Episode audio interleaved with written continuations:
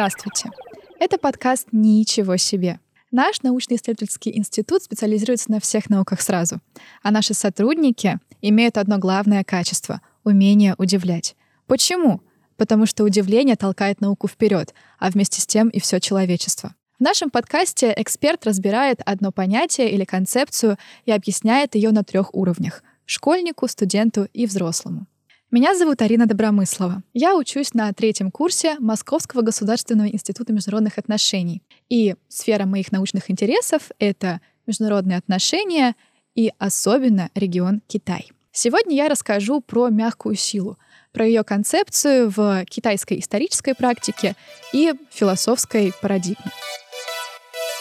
Меня зовут Саша, я школьник из Москвы. У меня к тебе вопрос. Знаешь ли ты или слышал, что такое мягкая сила? Честно, нет. Я думаю, это, наверное, из области политологии, экономики, что-то такое. Ты прав. А, мягкая сила — это один из инструментов ведения внешней политики государства. А что вообще себя представляет само слово «государство»? На самом деле определений большое количество. В целом государство — это а, политическая организация, которая а, осуществляет свои интересы посредством власти. То есть это как организационные структуры, так э, и в целом субъект международного права и актор международных отношений, который отстаивает свои интересы. Угу. А вообще какие виды государств существуют? в нынешнее время? Классификаций очень много. Существуют э, унитарные государства, федеративные государства. Существуют демократические и недемократические государства. Бывают монархии, республики, и таких классификаций достаточное количество. Также они различаются по методам ведения внешней политики и внутренней политики. И сегодня мы об этом поговорим. А что вообще внешняя политика такое? Какие способы ведения ее у государств существуют? Внешняя политика — это отстаивание интересов государства на международной арене. Внешняя политика может отстаиваться политическими методами. Один из наиболее известных — это дипломатия также военными методами, экономическими и идеологическими. И два последних метода, идеологический и экономический, как раз составляют мягкую силу. А что такое мягкая сила-то? Мягкая сила направлена на создание международного имиджа государства, на повышение доверия к этому государству. Существует материальная и нематериальная линия мягкой силы. То есть материальное — это экономическое влияние, а нематериальное а, связано с культурой, идеологией. Наверное, вопрос прозвучит глупо, но если есть мягкая сила, наверное, должна быть какая-то жесткая. Да, ты абсолютно прав. А вообще в концепции мягкой силы, которая была выработана в конце прошлого века, а, есть мягкая и жесткая сила. А жесткая сила — это как раз методы экономического, жесткого экономического давления, влияния и военные методы. И на самом деле государству достаточно сложно использовать мягкую силу, если нет прочной жесткой силы. Потому что жесткая сила это все-таки фундамент, и от нее далее исходят а, культурные влияния, продвижение экономических каких-то инициатив. То есть а, жесткая сила достаточно важна. А кто вообще выработал эту концепцию мягкой силы? Эта концепция была выработана в 70-х годах прошлого века, но окончательно оформлена в 90-х. Автором этой концепции считается Джозеф Най, американский политолог, который сначала в статье, а потом в своем труде выделил важность э, концепции soft power. Изначально он использовал ее для описания американской внешней политики и связывал эм, с победой в холодной войне. Как раз вот в 90-е годы был большой бум новых концепций после окончания холодной войны, и мягкая сила была одна из них. Вообще, научность этой концепции часто оспаривается, потому что очень тяжело посчитать мягкую силу. Ее сложно отследить, потому что она действует не сразу же. Должно пройти какое-то время. Да и в целом мягкая сила может э, иметь абсолютно разные проявления, даже те, которые государство не задумывало. Но при этом значимость этой концепции возрастает. Мы видим, что есть прямое влияние Поэтому, несмотря на полемику в этой сфере, на то, что некоторые эксперты считают э, это не научным термином, уже используется это понятие во внешнеполитических доктринах и активно развивается в кругах политологов. Как вообще различные государства сочетают э, жесткую, мягкую силу в своей внешней политике? Некоторые государства имеют эм, больший упор на мягкую силу. Здесь можно выделить США потому что сама концепция родилась в американских политических кругах, и история американской мягкой силы достаточно большая. Я бы сказала, что Концепция американской мягкой силы достаточно популярна. Все мы знаем про американскую мечту, например. И таким образом США повышает свой имидж на международной арене, к правительству США повышается доверие, к экономике США. Вообще образ, который создает это государство, влияет на какие-то фундаментальные вещи, то есть на инвестиции, прямые иностранные инвестиции, да, на эмиграцию. То есть а, это имеет достаточно конкретные проявления в реальной жизни, а не только на уровне теории. А можно ли считать э, музыку, культуру, кино, фильмы, не знаю, мультфильмы, все, что мы видим по телевизору, методом воздействия одного государства на другое? Конечно, можно. Есть э, термин «культурное влияние». Иногда культурное влияние не равно мягкой силе. То есть иногда доктринально на государственном уровне не закреплено влияние культуры одного государства на другое. Но, естественно, все это и средства массовой информации, и э, популяризация языка, культуры, все оно способствует повышению доверия к государству, повышению заинтересованности. Так э, мы видим очень много примеров в современном мире. Та же самая Южная Корея, волна популярности кей-попа, это и американские фильмы, Голливуд, это и какая-то музыка, в целом культура — и в каждом государстве, которое а, делает упор на мягкую силу, существуют а, специальные фонды, специальные организации, которые занимаются популяризацией культуры за рубежом. Привет, меня зовут Варя. Я перешла на четвертый курс бакалавриата биофак МГУ. А все ли страны э, заботятся о своем имидже и делают ли они это исключительно через э, мягкую силу? На самом деле, конечно, все страны стремятся к тому, чтобы имидж на международной арене был хороший, но не все для этого используют мягкую силу. Иногда больший акцент сделан на жесткую силу, то есть на продавливание своих интересов путем экономического какого-то давления, в целом давления. Угу. Вот, то есть жесткого отстаивания своих интересов. А некоторые уже использовали эту концепцию, эту стратегию и перешли к мягкой силе. Да, но мы можем говорить, что на данный момент э, большинство а сильных игроков на международной арене используют мягкую силу. Она закреплена в концепциях внешнеполитических и даже в тех государствах, а, допустим, Китай, угу. в которые вроде как на первый взгляд кажется, что не проводят такую политику. А они как бы на первых местах из-за того, что мягкая сила себя оправдывает, или из-за того, что это нравится людям просто? Мягкая сила оправдывает себя, когда это нравится людям. То есть, а, когда ценности государства совпадают с ценностями э, населения других государств. Когда понятна стратегия государства, понятны его цели, и население смотрит на это государство как на а, пример в чем-то. Вот, то есть они согласны с этим государством, с, с линией этого государства. Вообще история мягкой силы, например, в Европе достаточно долгая, собственно, как и в Китае. Из Европы, например, можно рассказать про Великобританию, потому что у нас, даже вот у россиян, создался образ Великобритании через э, какие-то стереотипы. То есть у нас э, есть образ о королеве, за которой наблюдает весь мир, о футболе. Возможно, это было намеренно сделано, Возможно, просто культурное влияние, но при этом у нас создался какой-то образ этой страны, какой-то имидж э, есть на международной арене. И количество иностранных студентов, которые хочет поехать в Великобританию учиться, вот этот международный обмен, а вообще популяризация культуры, все это направление мягкой силы Великобритании.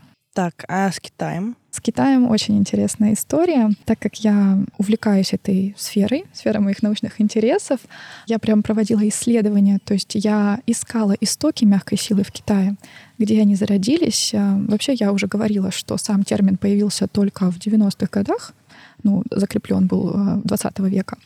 Но все эти инструменты использовались задолго до этого времени. Как, например, а, сейчас мы можем видеть, да, про современный Китай поговорим, что огромное внимание уделяется мягкой силе. Это и международный обмен а, очень поощряется. Это технологии, вот обмен вот с иностранцами. Uh-huh. А также это поддержка соотечественников. Введу термин а, хуачао. Это китайские иммигранты, которые сконцентрированы в различных странах и формируют такие диаспоры китайские. Uh-huh. Вот. И через них очень, на самом деле, хорошо транслировать ценности Китая, транслировать идеи как политические, так и культуру Китая. Ну и экономически они занимают не последнее место в странах, в которых они сконцентрированы. Так, например, в Малайзии есть стереотип, что у китайцев есть деньги, то есть китайцы занимаются торговлей. Мгм. Вот. э, Очень много китайцев в Канаде, например. И вот а, такой как бы сложившийся институт а, тоже позволяет а, транслировать какие-то ценности государства. В частности, Китайской Народной Республики и ценности социализма с китайской спецификой. Мгм. Но Китай, получается, в том числе использует и жесткую силу. Да. И жесткую силу он использует. И особенно на начальном этапе, вот, эм, когда образовалась Китайская Народная Республика, когда необходимо было вот эту индустриализацию пройти, сформировать военно-промышленный комплекс, сформировать промышленность, найти союзников э, и построить собственную экономику. Мгм. Вот. И вот эти экономические методы, ну, сотрудничество с другими странами, ну и, конечно же, армия, это все составляло жесткую силу Китая. Мгм. Вот. А далее популяризация китайского языка, культуры, соотечественники, вот эти хуачао, про которые я говорила, все это далее уже на основах мягкой силы. Но при этом история китайской мягкой силы отсчитывает очень много лет, и если это все проследить в древних каких-то текстах, мы можем увидеть очень много интересных каких-то упоминаний об отрицании войны, например, Мгм. об отрицании жестких методов, о приоритете мягкости, в том числе в политике, в том числе как для благородного правителя проявлять свое человеколюбие и формировать сферу влияния на основе культурных ценностей. Ненасильственно. А есть ли какие-то задачи, которые решаются исключительно мягкой или исключительно жесткой силой? На мой взгляд, это комплекс. Мягкая сила подключается при привлечении на свою сторону населения, то есть Мгм. иностранных государств. Опять же, имидж, про который мы говорили. Вот, то есть это такое дополнение, которое действует в долгосрочной перспективе. Конечно, решает определенные задачи, потому что задачи обычно долгосрочные очень стоят. И они способствуют э, решению этих задач. То есть, эм, да, я думаю, что и мягкая, и жесткая сила работают в комплексе. И Мгм. нет какого-то определенного процентного соотношения, просто на государственном уровне идет эм, использование всех возможных институтов для целей, для вот, э, решения определенных задач внешнеполитических. Просто нужно понять, что большинство государств используют и то, и то, особенно сильных игроков, про которые мы постоянно слышим. Это большой комплекс, который все возможное пытается взять, чтобы решить задачи. Меня зовут Анастасия Барыкина, я врач, и я синхронный переводчик, прежде всего, медицинских мероприятий. Также я являюсь э, руководителем нашей ассоциации медицинских переводчиков. И все-таки вот сама концепция мягкой силы, что она из себя представляет? Интересно проследить ее от зарождения и до настоящего времени, как она появилась, что на нее повлияло и текущее состояние дел.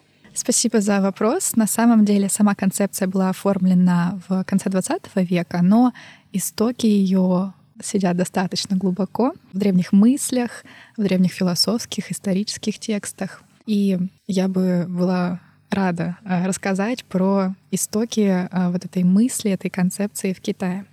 Доктринально она была оформлена только в 21 веке, когда цитата вот эта про мягкую силу была включена в доклад э, Ху Цзиньтао, э, председателя КНР.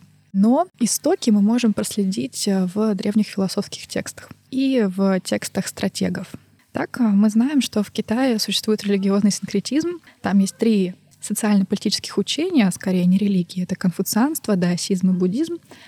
И в своей, кстати, научной работе я анализировала а, вот эти тексты. А так, а, говоря про даосизм, главная мысль вот этого учения о том, что слабое сильнее сильного, можно так сказать. То есть мягкое сильнее твердого. Вода точит камень. Мы видим на протяжении всех вот этих э, текстов, на протяжении этих лет, идею о том, что мягкость побеждает силу, ненасильственные методы, отказ от войны. То же самое, один из э, наиболее знаменитых трактатов э, стратегического искусства ведения войны, это Сунь Цзы «Искусство войны», наиболее знаменитый на Западе, говорит в первую очередь о том, что лучший способ военных действий — это избежать войны в первую очередь. Далее, если мы говорим про конфуцианство, вообще вся идея конфуцианства — это социальное учение. То есть а, оно основано на иерархии, на распределении ролей, и э, существует роль правителя, как и роль а, гражданина, ну, то есть а, обычного жителя Китая. И роль правителя — это не только управлять а, жесткими методами, там, всем командовать, а представлять собой идеал благородного человека, человеколюбивого, потому что это главная ценность — человеколюбие. Тогда он станет настоящим благородным мужем. То есть через создание своего имиджа, своего образа распространять власть мягкими методами — в том числе и жесткими, но в первую очередь правитель должен быть благородным. Таким образом, вся эта культура распространяется, может распространяться и на близлежащие регионы. Так мы действительно видим, что конфуцианство распространилось, например, на Корею, на Японию, имеет большой вес вообще в азиатском регионе. У меня к тебе есть еще один вопрос, для меня лично очень интересный. Вот на протяжении длительного времени как э, менялось число приверженцев этой концепции мягкой силы? как менялась приверженность э, самих руководителей к этой концепции, какие тенденции есть сейчас, какой эффект оказывает э, приверженность данной концепции на общее развитие и твое мнение как эксперта, что их и нас, и всех вместе ждет в дальнейшем, потому что, конечно, все больше и больше людей узнают об этой концепции, и многим она на самом деле очень близка и нравится. Да, спасибо большое за такой широкий вопрос. Я думаю, тут э, стоит начать вообще с истории Китая, примерной периодизации, потому что от этого будет отходить ответ. Вообще история Китая делится на доимперский Китай, имперский Китай и а, уже постреволюционный. И нужно сказать, что именно после 1911 года, после Синьхайской революции, немножко поменялось а, видение на эту концепцию, потому что а, вступил в силу идеологический фактор, а особенно после 1949 года при Китайской Народной Республике. Вот. И, конечно, сейчас транслируется не только культура, не только язык, не только экономика, но и партийная линия идеологическая. А 49 год — это создание Китайской да. Народной Демократической Республики. Образование mm-hmm. КНР, да. Mm-hmm. А, вот. И сейчас мы можем видеть э, в документах э, деятелей mm-hmm. государственных, прямо вот в партийных вот этих документах, э, действительно упоминание этой концепции. То есть оно утверждается на государственном уровне. Естественно, в последние годы, в 21 веке, особенно а, важна стала вся эта тенденция в целом, потому что оформилась а, сама концепция, и в Китае ее полюбили. А полюбили при том, что это можно связывать с какой-то конфуцианской культурой. То есть очень умело сейчас китайские руководители связывают свою идеологическую линию с линией древности. То есть а, все это как а, общая китайская культура, которая захватывает народ, который гордится этой культурой. А, и мягкая сила влияет как на внутреннюю конъюнктуру, да, и на внешнюю тоже. А вот сам они действительно используют своих внутренних и вот в том, что они дают в печать э, в политических документах именно прям эти слова, да, этот термин? Да, да. То угу. есть есть термин китайский жуаншили, угу. мягкая сила, и угу. он прям э, использовался вот в этих э, документах, доктринально закреплен. И очень интересно узнать ваше мнение вот в ближайшее время.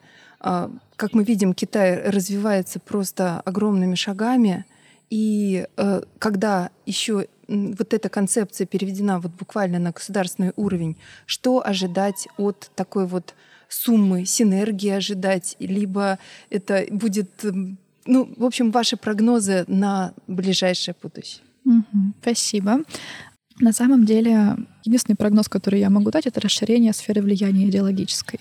То есть приобщение населения к культуре, к экономике, к каким-то идеям. Я не могу сказать про политическую сторону этого вопроса, но, как мы сейчас все видим, к культуре а, и к языку интерес огромный. Я думаю, это главный прогноз здесь. И есть еще очень интересный лично вот для меня вопрос, но я думаю, что он многим интересен. Мы, когда смотрим на китайцев, когда куда-нибудь приезжаем, вот на Чайна-тауны, а, оглядываясь в том числе на историю мигрантов, а, многих волн миграции из Китая, да, мы видим всегда одну и ту же картину.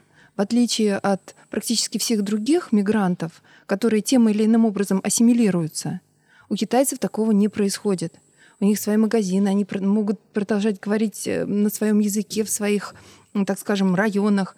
И очень интересно, почему такая разница между э, диаспорами китайскими и ну, любыми другими. И каким образом, может быть, это связано вот как раз с тем, что мы сегодня обсуждаем, с концепцией мягкой силы? Спасибо за вопрос. На самом деле история китайских э, иммигрантов насчитывает уже много веков, где-то примерно с 10-11 века началась, начались вот эти волны эмиграции. И действительно, у китайцев свое сознание, свое видение мира. Я связываю это с определенным культурным кодом, с воспитанием китайцев, потому что их эм, осведомленность о своей истории, конечно, колоссальная, потому что первая китайская династия Ся, ну вот, которая общепризнана, действительно государственная, считается вот родоначальником всех китайцев. Я даже видела видеофрагмент, как в школах э, дети поют вот «Мы наследники династии Ся». И вот все вот это историческое прошлое, э, вся эта колоссальная культура, ценности, они транслируются, то есть молодому населению. А можем ли мы сказать, что это э, гордость? Конечно. Что это национальное самосознание, несмотря на то, что эти люди как бы покинули свою родную землю, но они вместе с собой унесли вот эти главные, ну, очень важные для них концепции. Конечно, это национальное самосознание, самоидентификация. Это действительно так. Вот, то есть а, и семейные связи очень крепкие, и какие-то традиционные видения мира, концепции. Все это, возможно, даже не осознается людьми, но оно есть. У очень многих наций такое есть, но у китайцев это особенно проявлено, вот, потому что это коллективное общество. Они живут коллективом, и конфуцианские ценности, э, даосские ценности, все это в купе в таком синкретизме связано, и огромный культурный багаж, вот этот культурный код, он э, проявляется. Проявляется в работе, в отношении к другим э, национальностям, в отношении к своей семье, к своему государству, к своей партии. Действительно, есть такое. На самом деле есть очень интересный автор э, Самюэль Хантингтон. Вот я говорила, что в 90-е годы как-то поменялось вот это видение на геополитические концепции. Я упоминала, вот, ну, как раз мы говорили про концепцию мягкой силы. И в 90-е годы, после окончания Холодной войны, появлялись новые и новые концепции. Так это концепция конца истории Фукуямы, если вот кто-то э, увлекался да, этой тематикой, и концепция столкновения цивилизаций, цивилизационный подход. И вот э, связки с нашей темой, я думаю, очень важно упомянуть Хантингтона, потому что он говорил о том, что наравне с глобализацией, о которой мы все говорим, очень много происходит процесс регионализации. То есть все больше и больше внимания уделяется культуре, культурному самосознанию народа. И здесь э, прекрасным примером являются китайцы, которые вот представляют свою конфуцианскую цивилизацию. У них есть конфуцианская этика, конфуцианские принципы. И это сохраняется. Несмотря на интеграцию, глобализацию, все равно происходит понимание, кто мы, а кто они. И это очень важно. И вот эти идеи, кто мы, нужно показать всему миру. Нужно показать э, ценности государства, и, собственно, об этом есть мягкая сила. Огромное спасибо, огромное спасибо тебе. Я поняла, что это настолько глубокая концепция, которая идет из глубины веков, всегда сопровождала китайскую цивилизацию. И сейчас просто, ну, получается, она и была, и есть, и продолжается даже ну, сейчас как бы даже больше, получается, Конечно, да. Э, влияние оказывает на все сферы жизни Китая. Спасибо огромное. Спасибо, Спасибо вам. С вами был подкаст «Ничего себе» от студии подкастов «Две дорожки», летней школы и журнала «Кот Шрёдингера». Подписывайтесь на нас, оставляйте свои отзывы и не забывайте удивляться. Спасибо. Спасибо.